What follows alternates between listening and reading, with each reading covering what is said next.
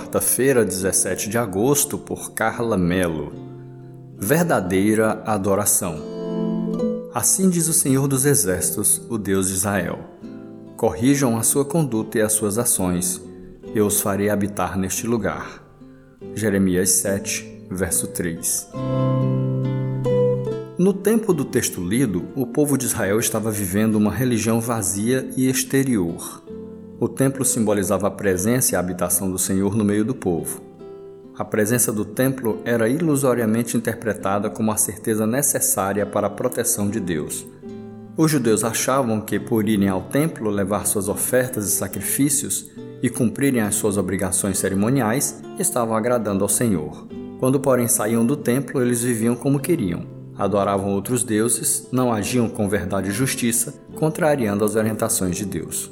Muitos de nós hoje vivemos como esses judeus, uma religião vazia e exterior. Vamos ao templo, participamos dos cultos e das programações, damos nossa contribuição na obra, mas no nosso dia a dia não andamos em obediência aos ensinamentos do Senhor. Não temos imagens, mas levantamos ídolos em nosso coração. Assistimos a filmes e séries e ouvimos músicas que não glorificam a Deus. Postamos e curtimos nas redes sociais aquilo que não condiz com o que cremos e ainda achamos que estamos agradando ao Senhor. A adoração que agrada ao Senhor não se restringe às práticas religiosas, mas é expressa diariamente em atos de obediência à verdade de Deus que nos foi revelada. Ele deseja um relacionamento íntimo conosco. A nossa vida diária precisa ser vivida diante do Senhor, onde nosso comer, nosso beber e tudo mais deve ser feito para a glória de Deus.